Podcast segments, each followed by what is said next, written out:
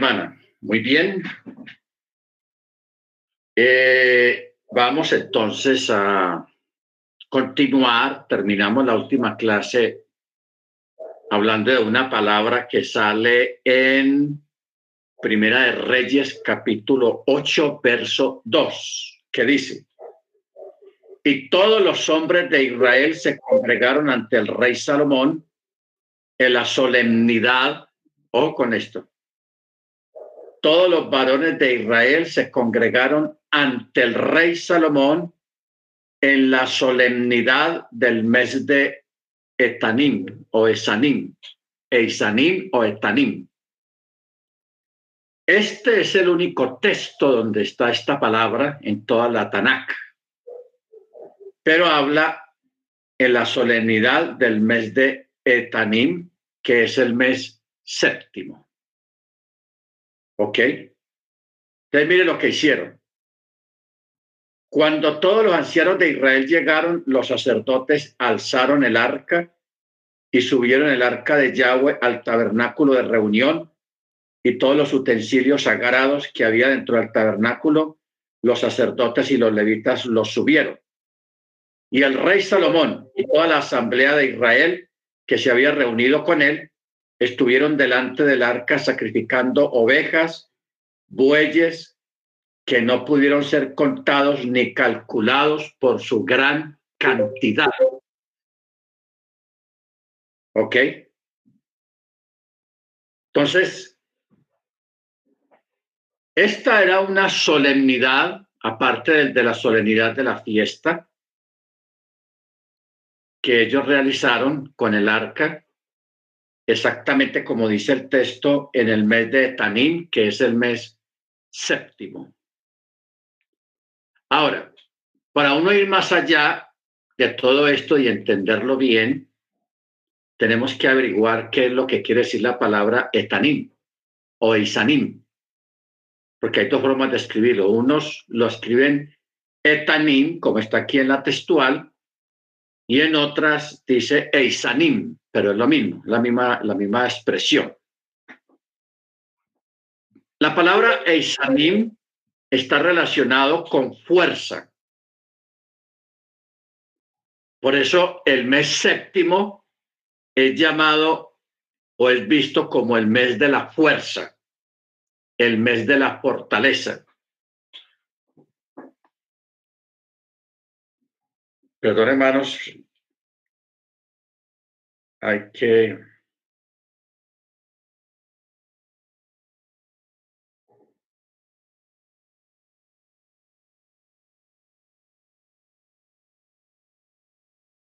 al que le está pidiendo el PIN.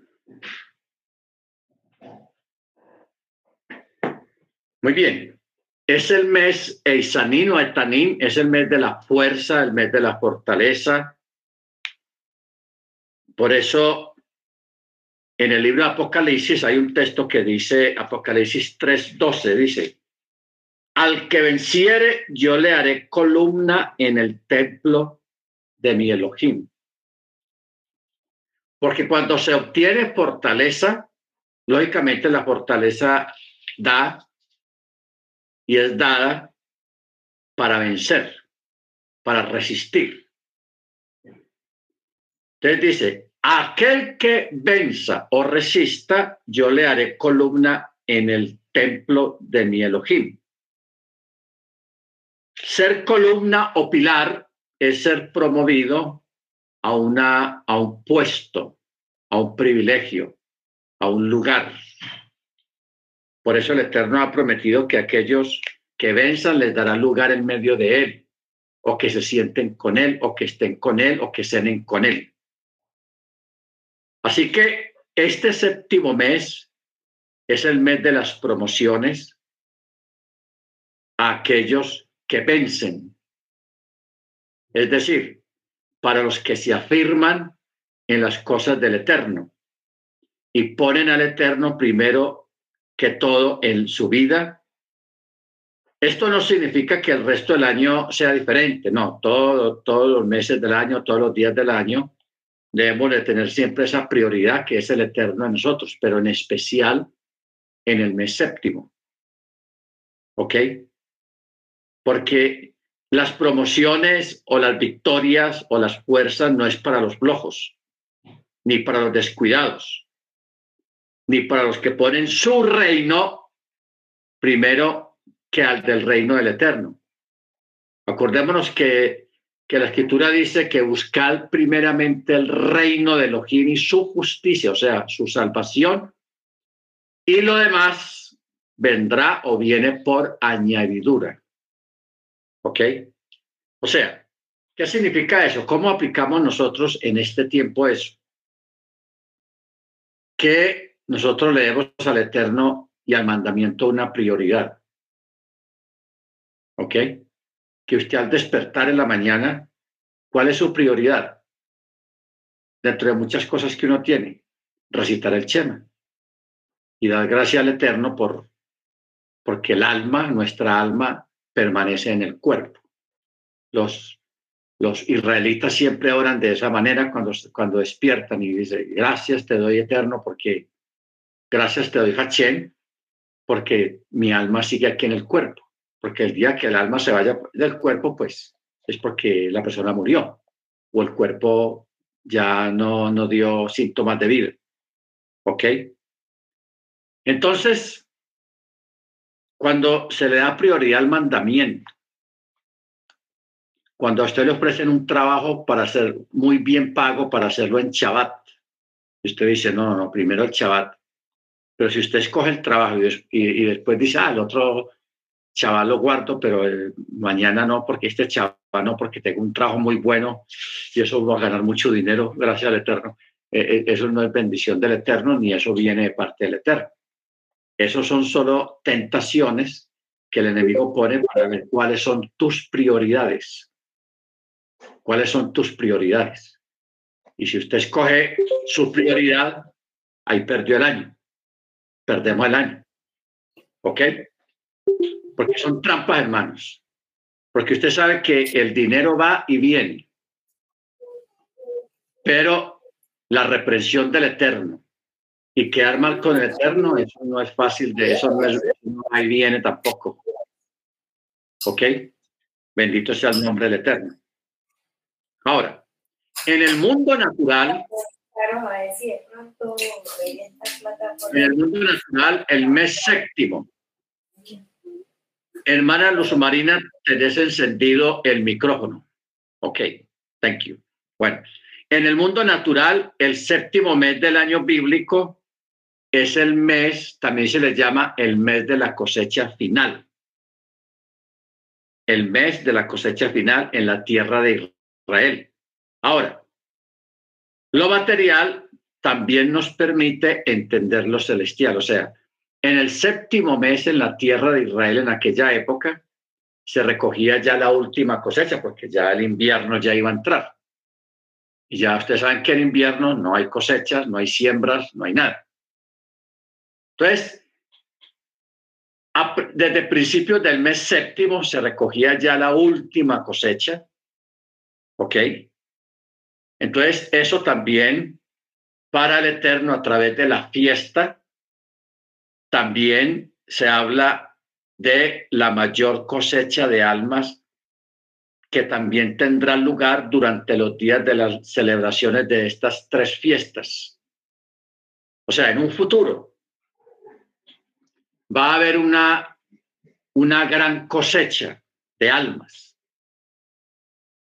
Ahorita más adelante nos vamos a dar cuenta cuál es la, la, gran cosecha que viene, porque cuando el texto dice en Romanos y todo Israel será salvo, eh, esta, esta revelación en que Israel sea salvo, o que la gran mayoría del pueblo israelita, judío, haga conversión al Mesías, va a ser en estas fiestas. ¿Ok? Por eso se les llama el mes de la cosecha final. Ojo con eso, el mes y las grandes conversiones que van a haber en un futuro cercano van a ser precisamente en, el séptimo mes. porque es que el séptimo mes tiene tres fiestas en una, en un mes, tres fiestas. Yom Teruah, Yom Kippur y Sukkot, la fiesta de Sukkot. Muy bien. Esto significa que al haber esta gran cosecha durante este mes, la cual tendrá lugar en los días de la celebración de estas tres fiestas que fueron apartadas por el Eterno para celebrarlas durante el séptimo mes de su calendario, no en el calendario gregoriano. Este mes será cuando todos los israelitas finalmente descubrirán su verdadera identidad y se volverán al Eterno su Elohim, al Mesías y a la Torá. Al Mesías y a la Torá. Este también será el mes cuando el espíritu de fornicación que ha estado operando en la casa de Efraín será quitado finalmente y Efraín no fornicará más con los dioses, con la idolatría, ni con las costumbres paganas de la tierra. Este será el mes cuando todo Israel será salvo. También en este mes será cuando Yehudá reconocerá a Yeshua, que va a ser en el mes séptimo. ¿Ok? Reconocerá a Yeshua como el Ben Adonai y como el Ben Joseph y como el Ben David. Ojo con eso. Como el hijo de Elohim, como el Ben, el hijo de José y como el hijo de David. Porque no son títulos, títulos que tiene el Mesías. Vamos a mirar en Romanos 11.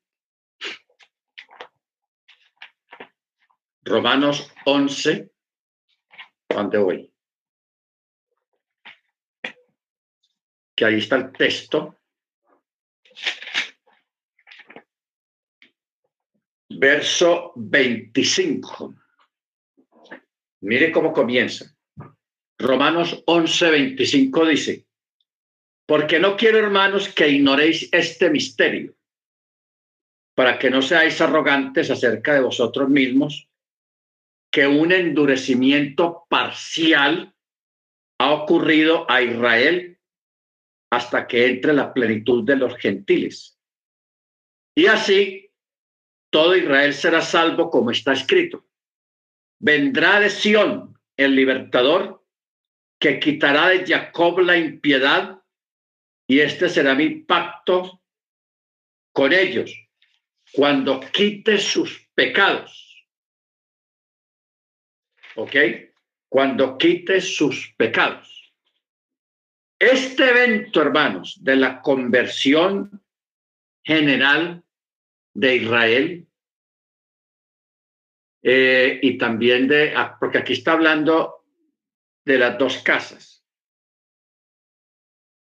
Primero habla de un endurecimiento parcial que ha ocurrido a Israel hasta que entre la plenitud de los gentiles. ¿Qué quiere decir la plenitud de los gentiles? La plenitud de los gentiles, hermanos, es cuando se, se alcance el número de los creyentes de la casa de Israel cuando ya se conviertan y hagan techubá los que van a hacer techubá y ya. Como quien dice el Eterno, supongamos un ejemplo, que Yeshua dijo, dice, aunque no es un ejemplo, sino que eso es así, porque Yeshua sabe cuántos son los que forman parte del reino de la casa de Efraín. Él sabe cuántos son. Cuando se cumpla ese número, porque Pablo aquí dice, hasta que entre la plenitud de los gentiles.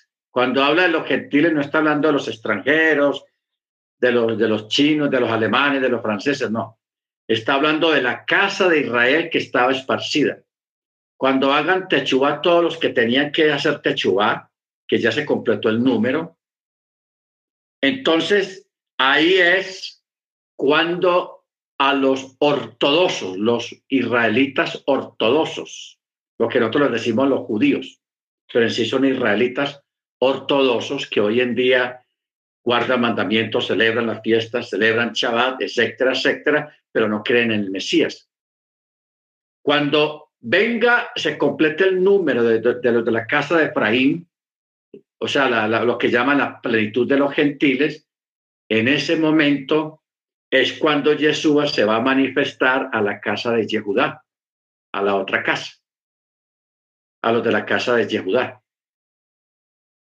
¿Ok? Entonces, ahí va a haber, por eso es que el texto 25 dice que un endurecimiento parcial ha ocurrido a Israel. Un endurecimiento parcial. Esto, hermanos, obligatoriamente nos lleva a que leamos la profecía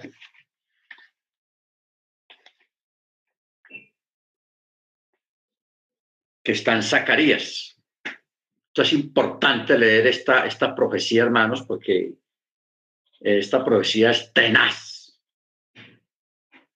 Zacarías 12. Dice, y derramaré sobre la casa de David y sobre los habitantes de Jerusalén espíritu de gracia y de oración.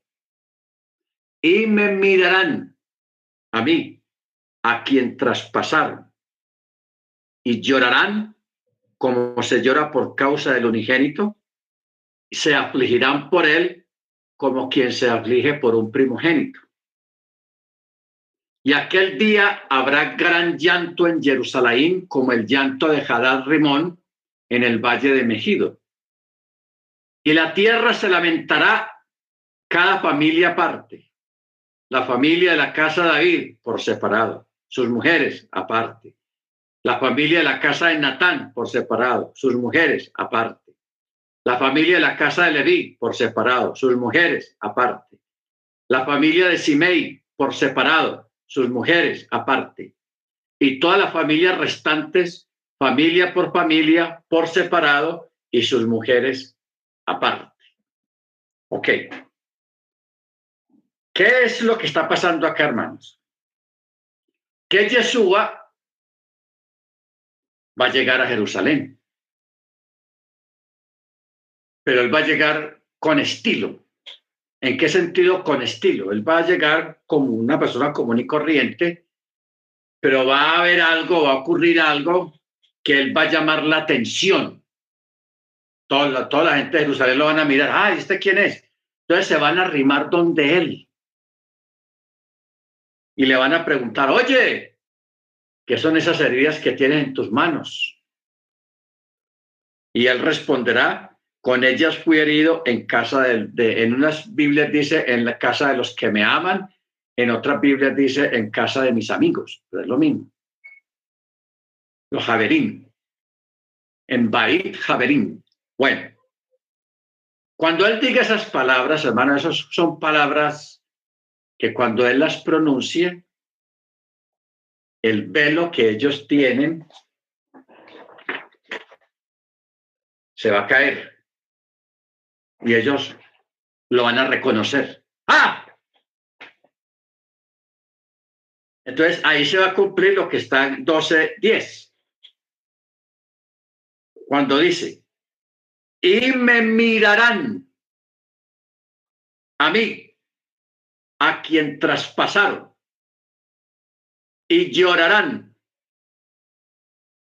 como se llora por causa del unigénito, y se afligirán como quien se aflige por un primogénito. Entonces, por eso dice, y aquel día habrá gran llanto en Jerusalén, como el llanto de Hadar Rimón en el valle de Mejido. Y la tierra se lamentará, o sea, todos los judíos ortodoxos van a llorar. Los que estén regados por todo el mundo, porque eso, eso la noticia se va a regar como pólvora por las redes sociales, WhatsApp, Instagram, eh, Telegram, eh, todo eso se va a regar de una, entonces todos los judíos van a llorar, van a gritar y se van a afligir, pero Yeshua los va a consolar. No se preocupen, que aquí estamos, aquí estoy. Aquí estoy y no vengo solo. Y ellos le van a decir, ¿cómo así que usted no viene solo? Entonces ahí es cuando Él nos va a presentar a nosotros. Y ellos los judíos me imagino que van a ser, ¡ah! ¿Cómo así que ellos?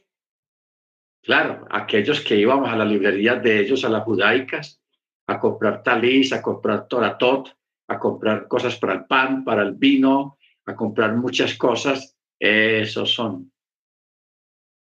Esos son. ¿Ok? Entonces, este evento, hermanos, ocurre precisamente en el séptimo mes.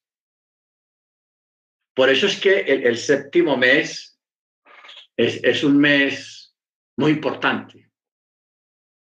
Las fiestas de, primavera son muy importantes, seguro que sí. El asunto es que las fiestas de primavera a nivel profético ya se cumplieron. El Mesías ya vino, ya hubo la primera cosecha. Porque mire, séptimo mes es el mes de la cosecha final.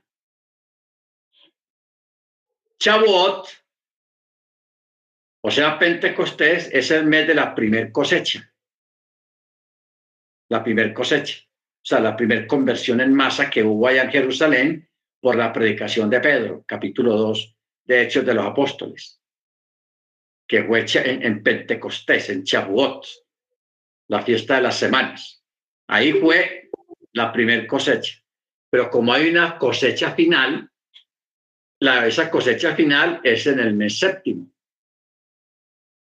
Que esa gran cosecha, hermano, va a ser una, una cosa impresionante, porque todo la casa de Yehudá, la casa de, de, de Judá, todos los judíos ortodoxos que hay regados por todo el mundo, en Jerusalén, en Alemania, en Europa, en América, cualquier parte donde estén, ellos van a hacer conversión, no al judaísmo, ojo con eso, no al judaísmo, sino van a hacer conversión al Mesías, a Yeshua, Hamachía, lo van a aceptar y lo van a recibir como su Machía. ¿Ok? Por eso es lamentable, hermano, si usted cualquier día, más adelante, alguna cosa pasa, tiene alguna, un percance entre nosotros, y usted queda decepcionado, decepcionado, y usted dice, ah, yo no voy a volver donde esa gente de los raíces hebreas, yo me voy para el judaísmo otra vez. Sepa y entienda que los de las raíces hebreas, o sea, nosotros, los seguidores de nuestro Yeshua Hamachía, de nuestro Adón, no somos perfectos. Y manejamos mucha problemática por la e-, el hilo que, que hay entre el judaísmo ortodoxo y nosotros en cuanto a la Torá. Pero sepa y entienda que usted va, se va para atrás y usted lo va a lamentar, usted va a regresar, pero lo, va a hacer en medio de lamentos. ¿Por qué? Porque Yeshua te va a decir, tú, el que me negare delante de mi Padre, yo lo negaré delante de los hombres pues no, el que, negar, el que me negare delante de los hombres, yo lo negaré delante de mi Padre. ¿Ok? O sea, si tú lo niegas, te va a negar. ¿Ok? Miti, miti. 50-50. Entonces, es mejor, hermanos, perseverar en la verdad, en Yeshua que uno cometer ese acto de irse hacia atrás, de irse al, judaísmo ortodoxo y negar, porque cuando una persona va a hacer conversión al judaísmo ortodoxo, dentro de la ceremonia que tiene que hacer es que tiene que negar al Mesías y le prohíben pronunciar el nombre de Jesús, porque para ellos es un nombre malo. es un nombre detestable. ¿Ok? Para ellos. Entonces a usted lo obligan bajo juramento a que usted niegue a Yeshua. Si, si no entendemos. Entonces, por eso es delicado todo esto. Pero ¿cuál es el resultado de todo eso? De que en, en uno de estos años, durante el séptimo mes, Yeshua se va a manifestar a la casa de, de Yehudá, se va a manifestar a ellos y ellos van a, a regresar. Van a ser Techubá, pero al Mesías, no a la Torá. Ellos tienen la Torá. O sea, es muy importante, hermano, entender esto. Porque nosotros no podemos volvernos enemigos del judaísmo ortodoxo de ninguna manera. Nosotros no podemos verlos como, como enemigos. Si ellos nos ven a nosotros como enemigos, allá ellos. Pero nosotros no. No los vamos a ver ni los vemos como enemigos. ¿Por qué? Porque nosotros sabemos lo que viene para ellos. Nosotros sabemos muchas cosas que ellos no saben. Porque ellos no tienen el Brihadachah, el Nuevo Testamento, el Nuevo Pacto. Nosotros sí lo tenemos. ¿Ok? Entonces, por eso es importante entender esta parte y saber que ese evento va a ocurrir en el séptimo mes. O sea, en estos días de las fiestas de invierno. Amén. Baruch Hashem. Ahora,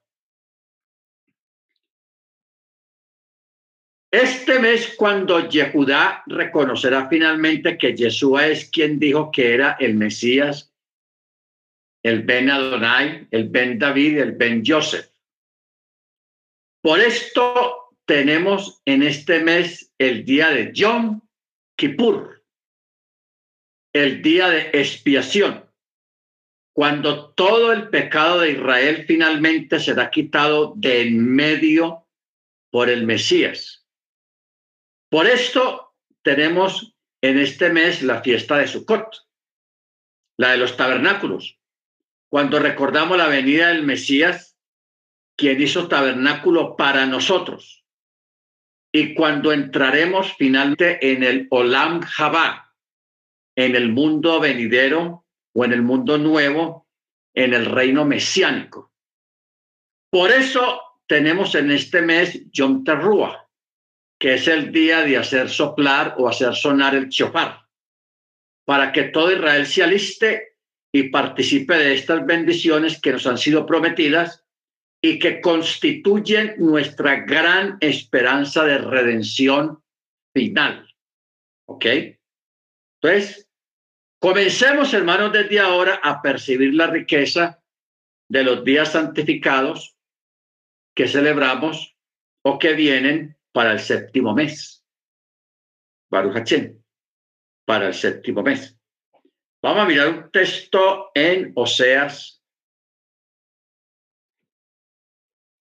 Creo que ya lo habíamos leído, pero no está de más leerlo de nuevo. Oseas 4.12.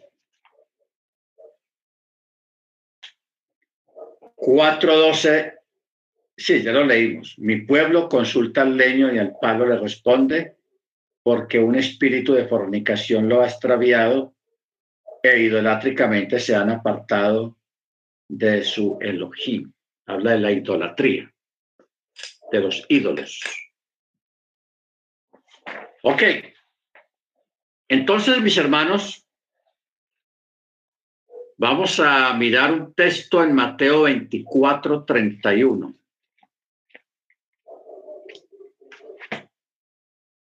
Dice, y enviará a sus malajim con gran trompeta, o sea, con sonido de chofar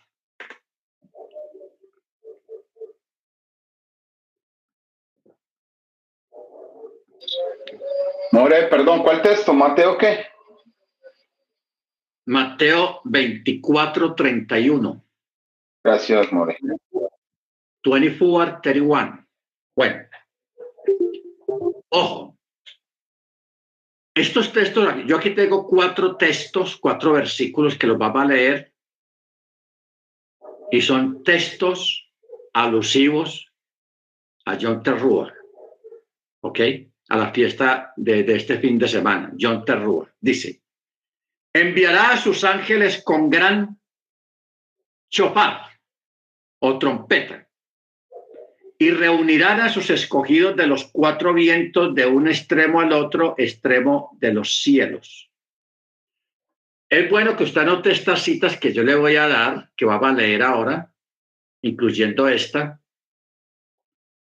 porque hay mucha gente que pregunta, oiga, y, eso de John Terrúa, ¿cómo así que las trompetas? Ahí están los textos. ¿Ok?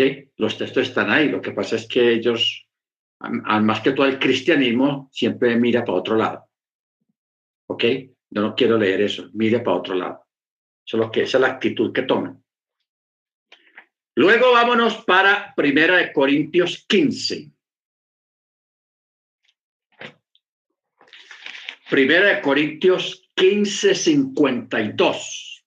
Dice, en un instante, en un abrir y cerrar de ojos a la final chofar, o sea, al sonido final del chofar.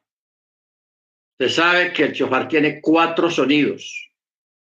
A ver, hermano George, ¿me hacen los nombres de los cuatro sonidos del chofar?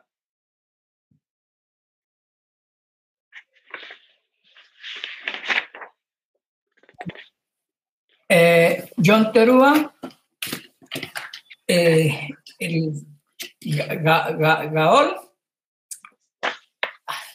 de verdad que se me olvidó de me cogió fuera de base. Qué pena, Pastor. No, tranquilo, no me preocupe. Son Tequía, Chevarín, Terrúa y Tequía Gadol. Si quieres, Tequía, Chevarín, Terrúa y Tequía Gadol. Entonces, cuando los textos que estamos leyendo mencionan el último sonido, o sea, la trompeta final, está hablando de Tequía Gadol, que ese sonido es un sonido extendido. Es el sonido extendido que se da, o sea, el último sonido.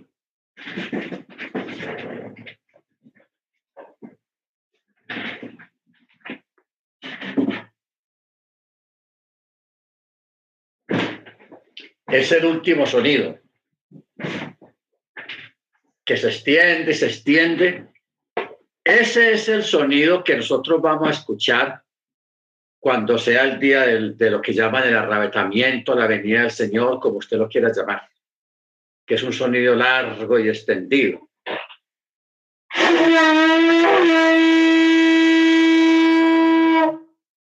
Un sonido largo. Ese se llama tequía gadol, porque mire usted, vamos a, a, un poquito esto. El primer sonido se llama tequía, que también es un sonido extendido. Pero el, último sonido, porque son cuatro, se llama tequía gadol, que es más largo hasta que aguante la respiración de la persona que esté tocando el chofar. Es largo, hasta donde aguante. Ese se le llama tequía gadol. Comienza con un tequía y termina con un tequía gadol. perdón, si gusta lo podemos tocar. Hágale, tóquelo, el último.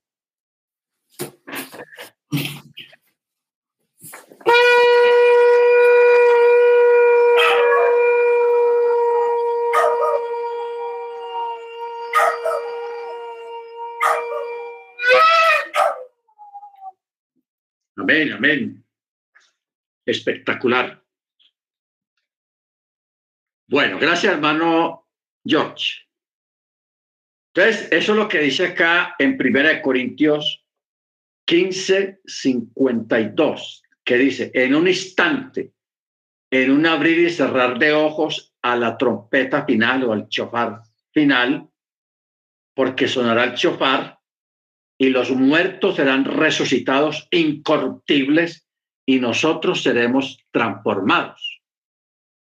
Este evento de la trompeta final, del, del, del, del Tequía Gadol, va a marcar la resurrección de los creyentes que ya partieron en Machía. Porque al mismo instante, y los que queden vivos, los creyentes que queden vivos para ese momento, van a ser transformados. ¿Por qué? Porque es necesario que eh, esto corruptible sea vestido de incorrupción y esto mortal sea vestido de inmortalidad. Bendito sea su nombre. Bueno, más adelante, en Primera de Tesalonicenses, capítulo 4, verso 16. Primera de Tesalonicenses, capítulo 4, verso 16, o sea, a la congregación de Tesalónica. 4, 16 dice, porque Yahweh mismo, con voz de mando, con voz de arcángel y con chofar de Yahweh, ojo, con trompeta de Yahweh, descenderá del cielo y los muertos en Machía resucitarán primero. Entonces, mire que aquí menciona, en referencia a la resurrección, menciona el chofar menciona el Shevar. Lo que pasa es que en el, en el texto de, Primera de Corintios es como más específico porque dice el, la trompeta final, o sea, el tequía gadol, sí menciona cuál sonido es, porque tampoco va a ser un sonido sin sentido, como está escrito allá en, en, Primera de Corintios. No, sino que es un sonido que va a ser reconocido por los creyentes. Esa es la gran ventaja. ¿Ok? O sea, uh,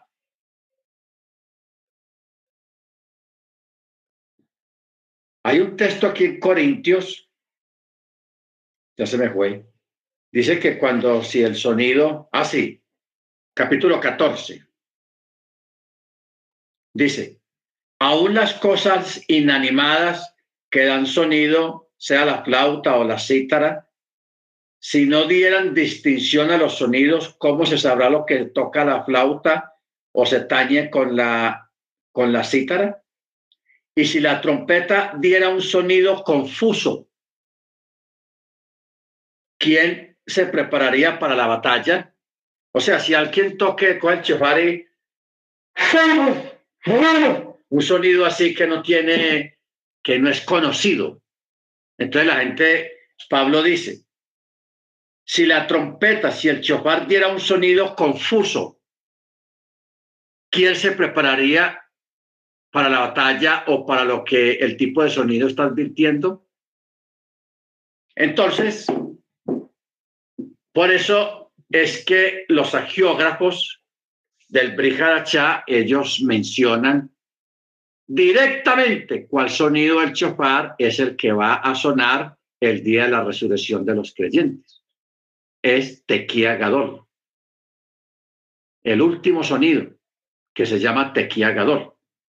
Baruch Entonces, por eso aquí en 1 Tesalonicenses 4:16 está hablando precisamente de eso. De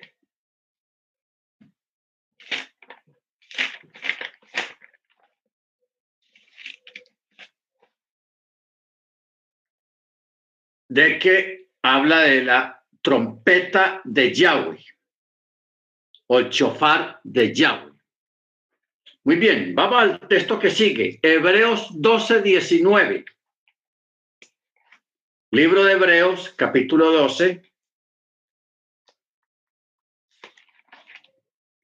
verso 19 dice, y al sonido de la trompeta,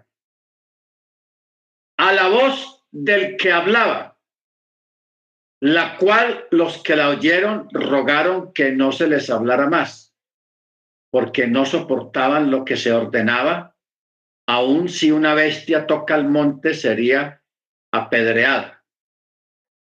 O sea, aquí el escritor a los hebreos está haciendo alusión a la entrega de la Torá, porque la entrega de la Torá fue dada con sonido de chofar. Eso fue lo que ellos escucharon. Palabras entendibles y audibles, pero lo que es el sonido que ellos escuchaban era sonido de chofar.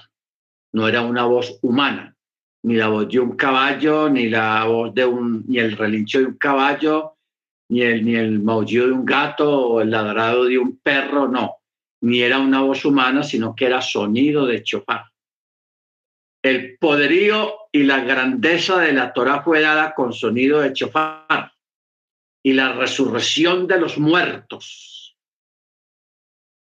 Ese gran evento y la transformación de los cuerpos vivos de los creyentes en aquel día, en aquel momento del séptimo mes, va a ser dada y todo ese portento y esa maravilla se va a realizar con sonido de chofar. Eso, hermanos, es tenaz. Una maravilla. Baruch Bendito sea el nombre del Eterno. Muy bien. Rosa Chaná o Yom Terrua cuando realmente este día es día de aclamación, o sea, terrúa. La Torah nos ordena que esta convocación sea un día de aclamación y es un día en que el trabajo está prohibido. El mes de Elul es una época de Techubá, de arrepentimiento y retorno a Yahweh. Existe la costumbre que durante todo este mes, en las mañanas, se toca el chofar para despertar a la techubá y para arrepentirse porque ya viene Yom Terrúa. No esperar hasta después de John Terrúa para no encontrarse con los Yamim no, Noraim, o sea, los días del temor y reverencia.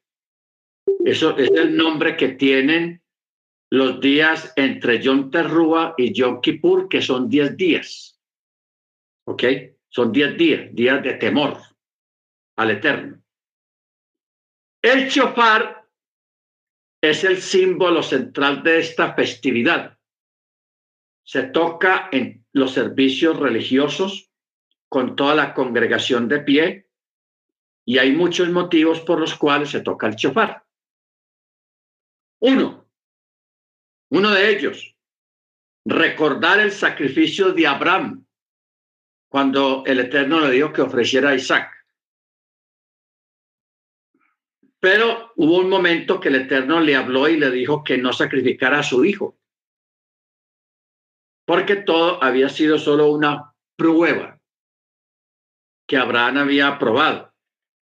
Porque dice el texto, entonces Abraham alzó los ojos y vio un carnero que fue sacrificado en sustitución de Isaac. Ahora, vamos a mirar bien esto, hermanos. Este episodio de Abraham cuando el Eterno le dijo que sacrificara a Isaac, durante ese tiempo, el día que el Eterno le dijo, sacrifica a tu hijo Isaac en el lugar que yo te diré. Ese día era John Terrúa. John Terrúa. Luego, a los diez días, que fue cuando ya Abraham llegó allá a la montaña y ya estaba a punto de sacrificar a Isaac, ese día era Yom Kippur. ¿Ok? O sea que Abraham durante ese lapso de tiempo, desde que el Eterno le dijo que lo que sacrificara a tu hijo, al que tú amas, hasta estar en el momento allá en el sacrificio de la montaña, habían transcurrido diez días. Abraham tuvo diez días de sufrimiento, de clamor interno, de estupor. Yo no sé qué palabras decir acerca de esos diez días, porque yo imagino la mente de Abraham, pero es que el Eterno me había dicho que este era el hijo de mi descendencia, pero ¿por qué pensamientos?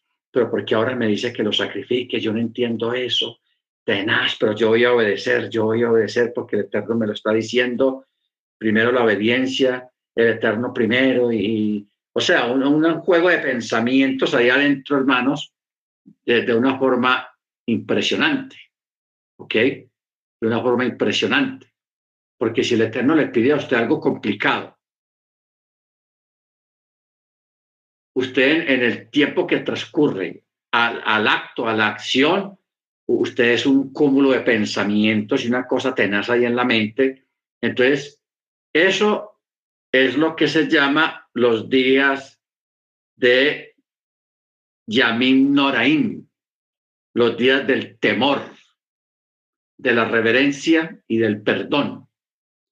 Por eso es que existe la tradición y la costumbre porque eso no está en la Torá. La, la, costumbre de tocar el chofar durante esos 10 días, en las mañanas. Tocar el chofar. En Israel es fácil, o donde vive, si en un pueblo o en una ciudad todos son creyentes, pues es bueno, porque suena el chofar para todos y eso les trae a la memoria. Oh, hoy, hoy es día de arrepentimiento, hoy es día de acercarnos, de hacer techubá, y, y, lo, y lo lleva a la mente a esos días que vivió Abraham cuando el Eterno le ordenó que le sacrificara a su, a su hijo. ¿Ok? Bendito sea el nombre del, del Eterno. Pero también el chofar se utiliza cuando se coronaba un nuevo rey. Se, toca el chofar como un símbolo también de aceptación de Yahweh como rey, creador, y nos lleva a recordar justamente la creación del mundo y del hombre y de la soberanía del Eterno. O sea, cuando escuchamos sonido del chopar, nos trae a la memoria lo absoluto del Eterno, su reinado, su poder, su autoridad. Él es el rey de los reyes, el señor de los señores. Él es el jefe, el gran jefe. Él es todo. Él es el todopoderoso. O sea, el, el nos, nos, nos trae a la memoria todo lo que el Eterno es, en su majestad, en su gloria, en su poder y en su autoridad. ¿Ok? Baruch Hachem. Entonces, Yom Terrúa es una fiesta ordenada directamente por el Eterno. Eso no lo inventó Moche o, o el Sanedrín, no. Fue dada por el Eterno. Por eso en Levítico 23, 23 dice, habla a los hijos de Israel y diles, el primer día del séptimo mes tendréis día de reposo conmemoración al son del chopar, una santa convocación, ningún trabajo de siervo haréis y presentaréis una ofrenda quemada allá. Números 29 dice, uno, en el séptimo mes, el primero día del mes, tendréis santa convocación, ninguna obra de siervo haréis será día de aclamación, de aclamar. ¿Ok? ¿Qué aclamación en hebreo también se llama terrúa? O sea, la fiesta se llama Yom Terrúa. ¿Sabes que la palabra Yom quiere decir día? Día, Yom. Y Terrúa, Yom Terrúa, que es soplar, o aclamar o respirar fuerte. Por eso ese día hay que tener los pulmones bien entrenados porque se toca en la ceremonia que se hace, se toca 93 veces el chofar, sea, 93 sonidos. ¿Ok? Ese día. Y el día de, soplar y de aclamar y todo eso, bendito sea el nombre del Eterno. También Yom Teruah es llamado el día del toque del despertar. Cuando usted lee lo que Pablo dice, hermano Freddy, levántate tú entre los muertos y te alumbrará Machía, te alumbrará Cristo. E, ese, e, ese texto Pablo lo menciona haciendo alusión a John Terrúa, porque está refiriendo a eso. Levántate, despierta. Eso es lo que dice Pablo. levántate entre los muertos, o sea, levántate en medio de la multitud, en medio de las personas. Y empieza Efesios 5:14. Bueno, gracias, hermano.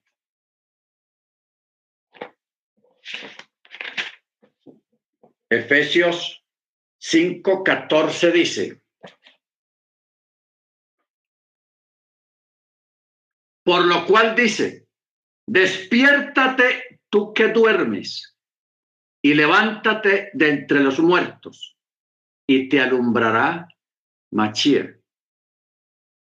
Mirad pues con diligencia cómo os comportáis, no como necios, sino como sabios. Amén. Entonces, e, e, esta, este texto que está dando aquí Pablo está haciendo alusión a John Terrúa. ¿Ok? Porque también se le llama e, el toque del despertar.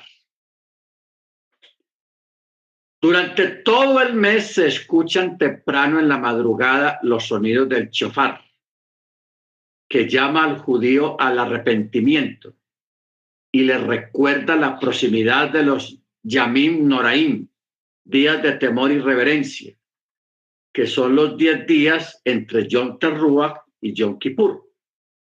Entre los judíos sefarditas se dicen las Selijot, o sea, plegarias especiales, durante todo el mes de Lul, mientras que los judíos askenazíes la recitan solamente durante la última semana de Lul o sea, el séptimo mes. Acuérdense, el, el Ul es el séptimo mes. Yom Teruah es la, el, día de la venida del Mesías y del levantamiento de entre los muertos. Despiértate tú que duermes y levántate de los muertos y te alumbrará Machía. Por eso dice, el texto ya lo leímos, 1 Corintios 15, 51, que dice, he aquí os digo un misterio, no todos dormiremos, pero todos seremos transformados en un abrir y cerrar de ojos a la final trompeta, o sea, el chofar, porque se tocará el chofar y los muertos serán resucitados incorruptibles y nosotros seremos transformados. Por eso dice Mateo 24, verán al Ben Adam, o sea, al Hijo del Hombre, viniendo sobre las nubes del Chamaín con poder y gran resplandor, y enviará a sus malajim con gran voz de chofar, y juntarán a sus escogidos de los cuatro vientos desde un extremo del cielo hasta el otro. Bueno, mire, mire dónde está este texto. Este texto está en Mateo 24, 30 sobre las palabras proféticas de Yeshua. Cuando estaba hablando acerca de su venida, que él enviará a sus ángeles desde los cuatro vientos de la tierra o los cuatro puntos cardinales de la tierra y eh, juntarán a sus escogidos desde un extremo del cielo hasta el otro. ¿Ok? Baruch Hashem. Desde un extremo del, cielo hasta el otro. es, es importante porque este texto de Mateo 24, 30 tiene un contexto que está en Mateo 13. Mateo 13, 41, que dice, enviará el Hijo del Hombre a sus ángeles y recogerán de su reino a todos los que causan tropiezo y a los que hacen iniquidad. Y los echarán en el horno de fuego, allí será el llanto y el crujido de los dientes. O sea, ese día los ángeles van a estar muy ocupados. Un grupo de ángeles se va a ocupar de los impíos, de los que causan tropiezo e iniquidad. ¿Qué quiere decir eso? Que ese día es el día de el levantamiento o de un rapto, pero no de creyentes, sino de impíos, no creyentes, los que no guardan Torah. Eso es lo que dice aquí, porque dice, recogerán de su reino, o sea, lo sacarán de su reino. ¿A quiénes? A los que hacen iniquidad. ¿Y a dónde los van a llevar? ¿Para el cielo? No. Dice, y los echarán al horno de fuego, allí será el llanto y el crujido de los dientes.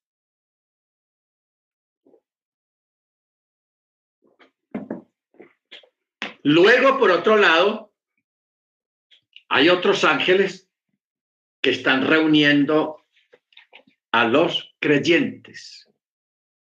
Este sí es el texto de Mateo 24, 31.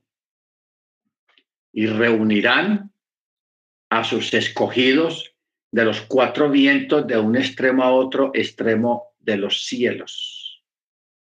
Y va a ser con sonido de trompeta. Ahora, si va a sonar el chofar, ¿los impíos también lo escucharán? No. El sonido del chofar solamente lo vamos a escuchar nosotros. Porque no olvidemos que el chofar tiene ruaj, tiene espíritu. El chofar tiene espíritu. Y es un sonido muy poderoso. Tan poderoso es que, va, que con ese sonido de chofar se van a despertar los muertos en Machir.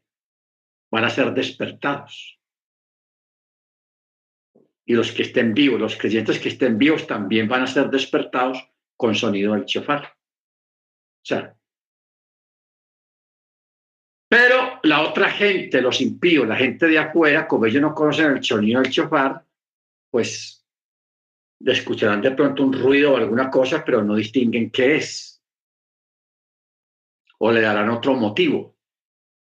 Pero nosotros, que sí lo conocemos, que nos hemos estado ejercitando todos estos años, cada año, John Terrúa, John Terrúa, cada año, estamos ejercitando nuestro oído literal y nuestro oído espiritual en preparación para ese día, para que cuando los que estén ya muertos, los que estén ya, los que hayan partido, estén dormidos, sean despertados. No que alguien los mueva, despierte, no, con sonido de chofar. Ese sonido los va a despertar o nos va a despertar, lo que nos toque. ¿Ok? Pero la gente afuera, ellos no van a distinguir el sonido. ¿Qué tal? Que el Eterno permita que oídos contaminados, los oídos de los impíos, habituados a la maldad, a la vulgaridad, habituados a lo malo, habituados al chisme, habituados a la mentira, que el Eterno les dé el privilegio de escuchar un sonido tan grande, tan sublime como lo es el sonido del chefar. No, no creo. Nada, nada, nada, no señor. ¿Ok? Baruch Hachem. Bueno, porque el propósito de Yahweh es despertarnos del sueño por el toque del último chofar o por la fuerza de un grito sobrenatural lógicamente. Chofar. John Terrúa también es el día de la venida del Mesías y del levantamiento de los muertos. Ya leímos esos textos. La final trompeta, los muertos serán resucitados, incorruptibles, y nosotros seremos transformados.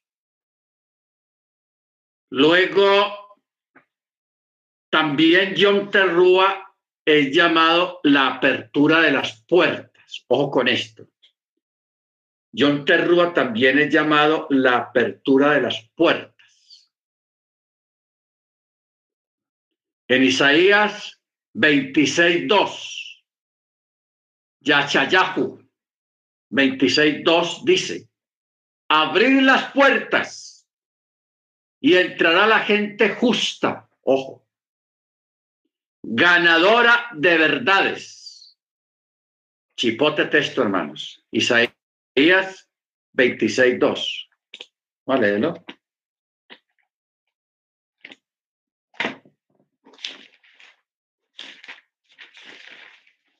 Isaías 26, 2 dice, abrir las puertas y entrará un pueblo justo que guarda la fidelidad.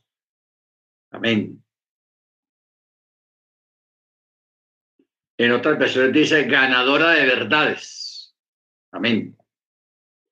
Luego, en Salmos, Teilín 118, 19 dice, abridme las puertas de la justicia, entraré por ellas, alabaré allá. Esta es la puerta de Yahweh y por ella entrarán los justos. Amén espectacular. Por ella entrarán los justos. Y el otro texto, hermanos, poderoso texto,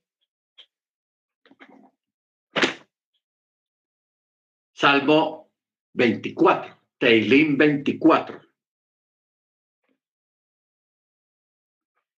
Verso 7.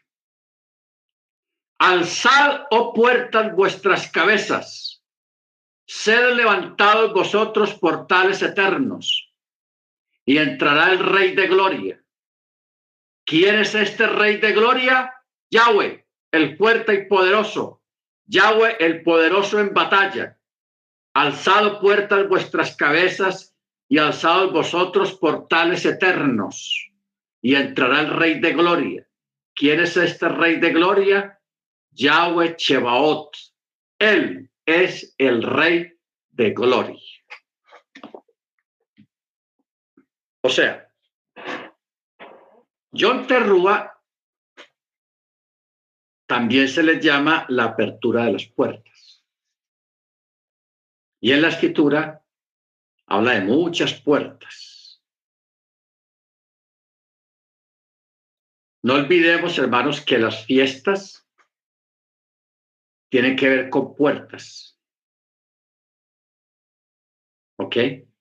Con puertas. Porque las fiestas, cuando se habla de, las fiestas del Eterno, quiere decir el que está en la puerta. Ojo con esta expresión. Las fiestas del Eterno los Moadim o los Moed, que se les llama en hebreo, los Moadim. Esa palabra Moadim quiere decir el que está a la puerta. ¿Quién es el que está en la puerta? Yeshua. Pero al mismo tiempo, ¿quién es la puerta? Yeshua, porque él mismo lo dijo. Yo soy la puerta y el que por mí entrare será salvo. O con esta expresión, ¿Usted está captando? La palabra fiestas en hebreo, las fiestas del Eterno se llaman los Moadim. Esa palabra Moadim quiere decir el que está a la puerta.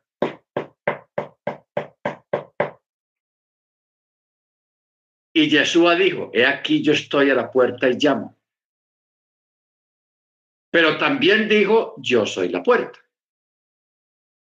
Entonces, ¿de qué manera se entra por la puerta? Ojo, ¿de qué manera se entra por la puerta? A través de las fiestas. Porque las fiestas significa el que está en la puerta. ¿Por qué son importantes las fiestas, hermanos? Los, hermanos que pasaron de, que ya pasamos del quinto piso, hmm, los del quinto piso para abajo, de pronto no, pero los que pasamos del quinto piso, ustedes recuerdan que antes se acostumbraba visita de novio. Entonces los novios se ponían de acuerdo y decían, bueno, yo te voy a visitar en semana el martes y el jueves. Ya el fin de semana, pues visita fija, ¿no? Pero en semana, póngale martes y jueves, visita de novio, que es la visita oficial. Que el novio va a visitar la novia los martes y los jueves. Eso se acostumbraba antes. Hoy en día, no, ya hoy en día todo, las visitas son por WhatsApp, y eso, bueno. Pero antiguamente era así, la visita del novio. Y en la antigüedad también. Entonces, las fiestas, hermano, mire usted lo importante que son las fiestas. Las fiestas significa el novio visitando a la novia. No la novia al novio, no. El novio visita a la novia. Cuando nosotros entramos en la fiesta, celebramos la fiesta, no pensemos que usted está haciendo una fiesta al eterno, no. Es el eterno que nos está dando la fiesta a nosotros, si nosotros entramos por la puerta de la fiesta. ¿Entendemos? Si usted no celebra la fiesta, usted no tuvo visita de novio. Yeshua no te hizo la visita. No participaste. ¿Lo entendemos? Porque muchas veces pensamos, no, yo voy a celebrar la fiesta tal, Pexa, Chapuot. Y nosotros pensamos inocentemente que le estamos haciendo un favor al Eterno celebrando la fiesta. Es el Eterno el que la celebra, no la celebra a nosotros si nosotros entramos en ella. ¿Cómo se entra? Por la puerta. ¿Y dónde está la puerta? Es Yeshua. ¿Qué fue lo que dijo Yeshua? He aquí yo estoy a la puerta y llamo. Pero también él dijo, yo soy la puerta y el que por mí entrare será salvo. ¿Ok?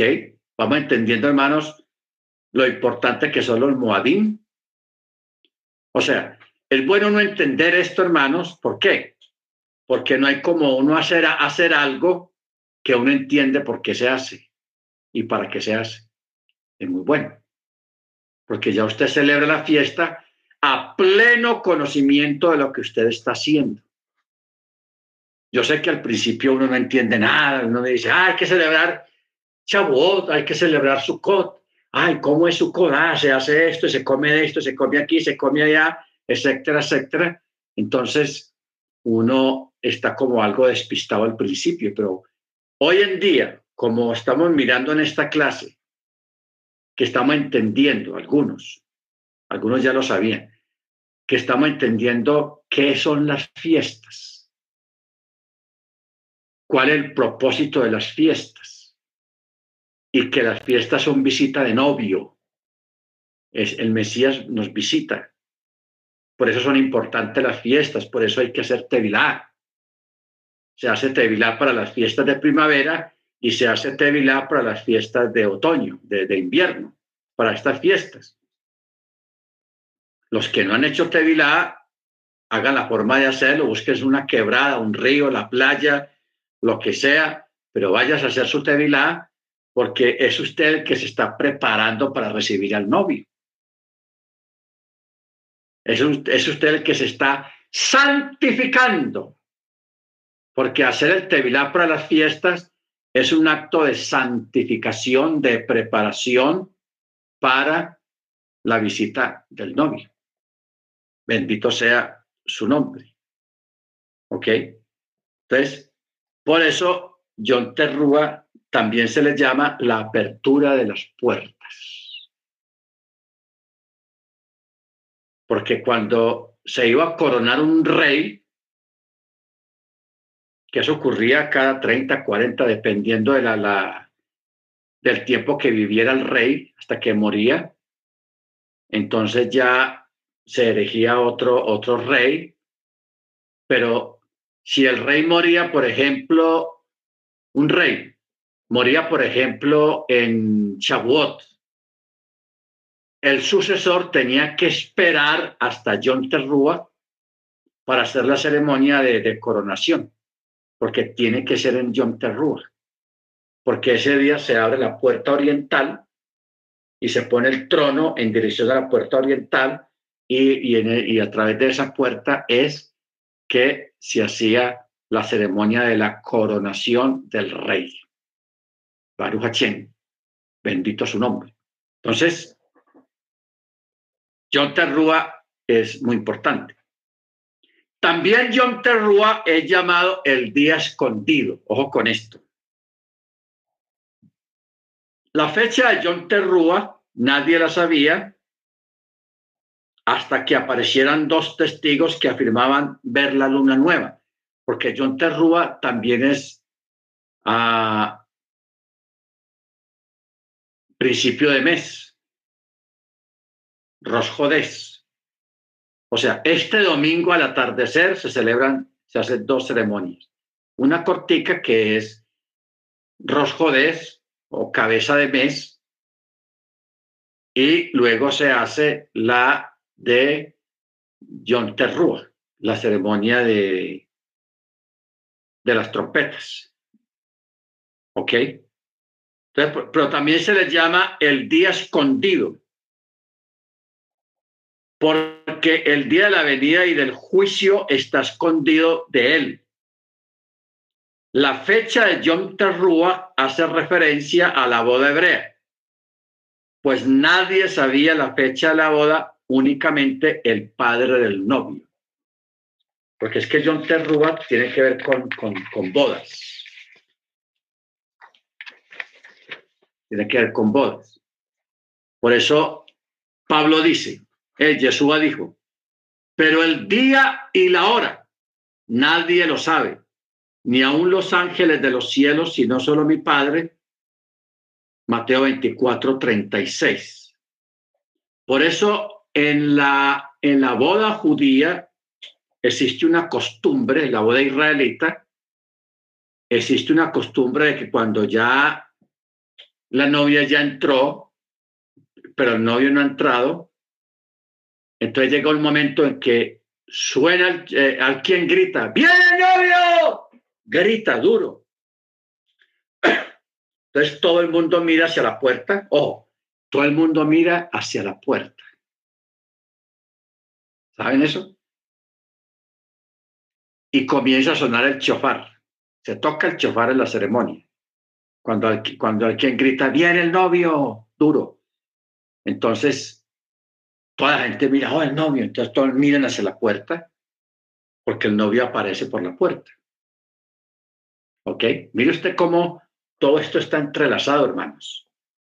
Entonces ya entra el novio con sonido de chofar, viene danzando, alegre porque va a encontrarse. Entonces, o, o como dice, entra el novio, viene danzando, medio corriendo. ¿A dónde nos lleva eso, hermanos? Eh, la escritura es algo espectacular. Salmo 19. Verso 5.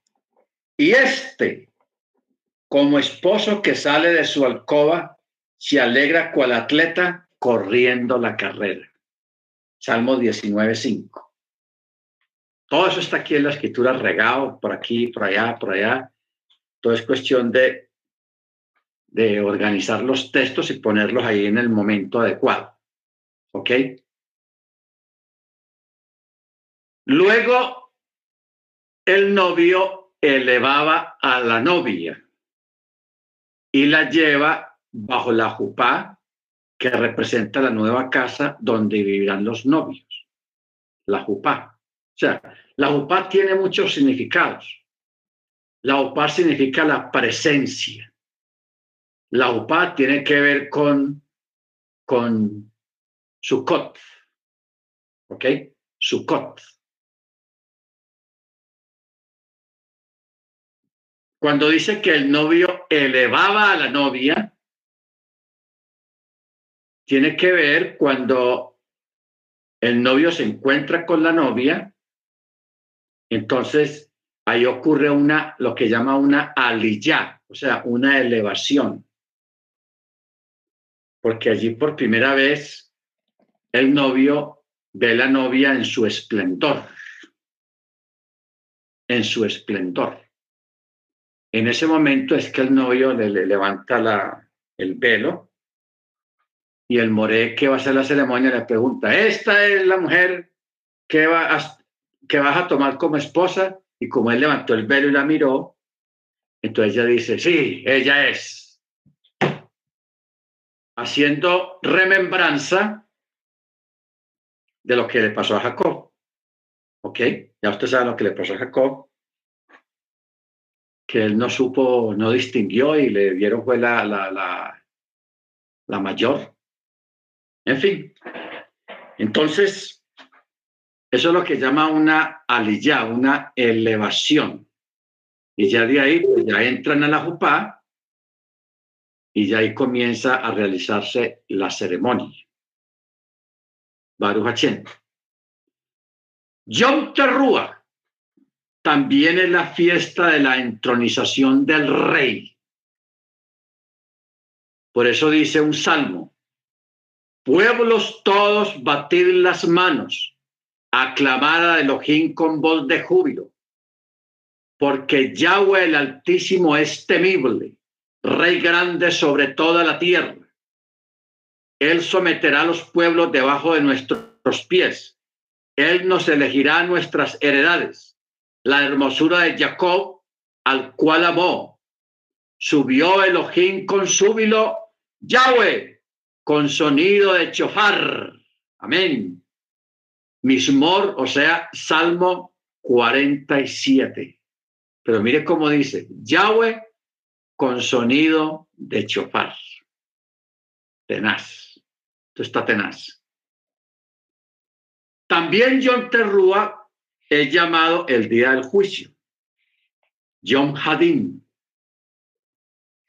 dice, estuve mirando Daniel 7:9 hasta que fueron puestos tronos y se sentó un anciano de días. Su trono era como llama de fuego. El juez se sentó y los libros fueron abiertos y miraba yo y aquí con las nubes del cielo venía uno como hijo de hombre que vino hasta el anciano de días y le fue dado dominio, gloria, reino, para que todos los pueblos, naciones y lenguas le sirvieran y su dominio es dominio eterno, que nunca pasará y su reino uno que no será destruido. Amén. Su reino uno que jamás será destruido. Hermanos, yo les invito desde ya para que nos preparemos para esta gran celebración, para esta gran fiesta, que sea el Eterno iluminando eh, sus vidas, llenándolas de, de luz, de esperanza, de vida Y también, como este es un año Shemitah, le sea concedido la retribución de sus pérdidas. Amén. Bendito sea su nombre. Entonces ya saben, a partir de este domingo a la caída del sol es la celebración de esta gran fiesta para el Eterno. Yom Teruah día de las trompetas. Amén. Muy bien, vamos a parar acá, hermanos. Ah, vamos a, a pedirle